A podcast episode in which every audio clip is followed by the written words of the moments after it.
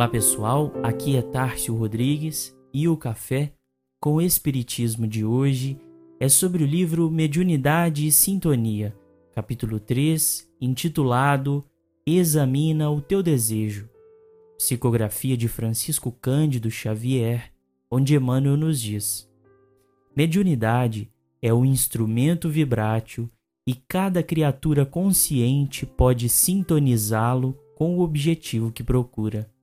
Médium, por essa razão, não será somente aquele que se desgasta no intercâmbio entre os vivos da terra e os vivos da espiritualidade. Cada pessoa é instrumento vivo dessa ou daquela realização, segundo o tipo de luta a que se subordina. Acharás o que busca, ensina o Evangelho, e podemos acrescentar: farás o que desejas. Assim sendo, se te relegas à maledicência, em breve te constituirás em veículo dos gênios infelizes que se dedicam à injúria e à crueldade. Se te detens na caça ao prazer dos sentidos, cedo te converterás no intérprete das inteligências magnetizadas pelos vícios de variada expressão. Se te confias a pretensa superioridade sob a embriaguez dos valores intelectuais mal aplicados, em pouco tempo te farás canal de insensatez e loucura.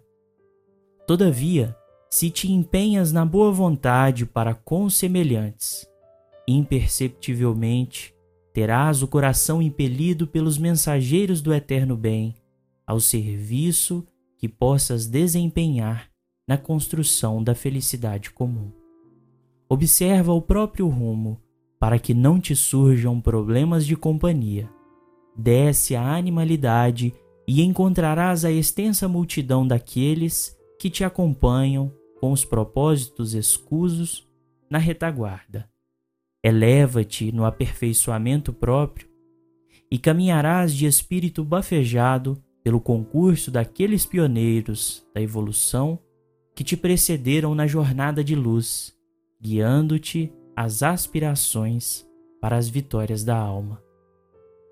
Amigos, o exame de nossos desejos é primordial para a conquista de nós mesmos e entendimento de nossos maus pendores, porque aquilo que se constitui de tesouro, de verdadeiro valor, isso preenche o nosso coração de tal forma que todas as energias sejam direcionadas na conquista desses objetivos.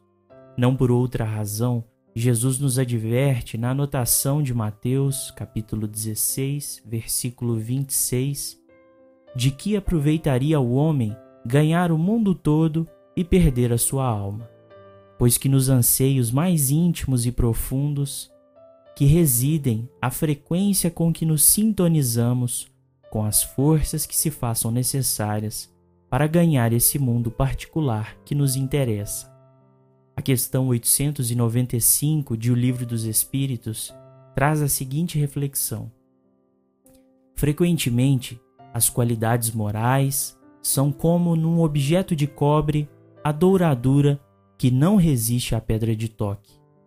Pode um homem possuir qualidades reais que levem o mundo a considerá-lo homem de bem, mas essas qualidades conquanto assinalem um progresso, nem sempre suportam certas provas e às vezes basta que se fira a corda do interesse pessoal para que o fundo fique a descoberto. O verdadeiro desinteresse é coisa ainda tão rara na terra que, quando se patenteia, todos o admiram como se for um fenômeno. O apego às coisas materiais constitui sinal notório de inferioridade, porque quanto mais se aferrar aos bens deste mundo, tanto menos compreende o homem o seu destino. Pelo desinteresse, ao contrário, demonstra que encara de um ponto de vista mais elevado o futuro. As nossas melhores intenções podem comumente ser o pretexto com que nos utilizamos para conquistar vantagens materiais, que não nos beneficiam verdadeiramente e que talvez sejam os gatilhos que desencadeiem as grandes quedas. Da mesma forma, aquele que se contenta em demasia com as coisas da terra, dificilmente entrevê as coisas dos céus. E assim entendemos que basta o exame simples de nossas aspirações para visualizarmos a rota na qual estamos situados e o ponto final que ela nos levará. Como conclui Emmanuel, examina os teus desejos e vigia os próprios pensamentos, porque onde situares o coração, aí a vida te aguardará com as asas do bem ou com as algemas do mal. Fiquem com Deus e até o próximo episódio do Café com o Espiritismo.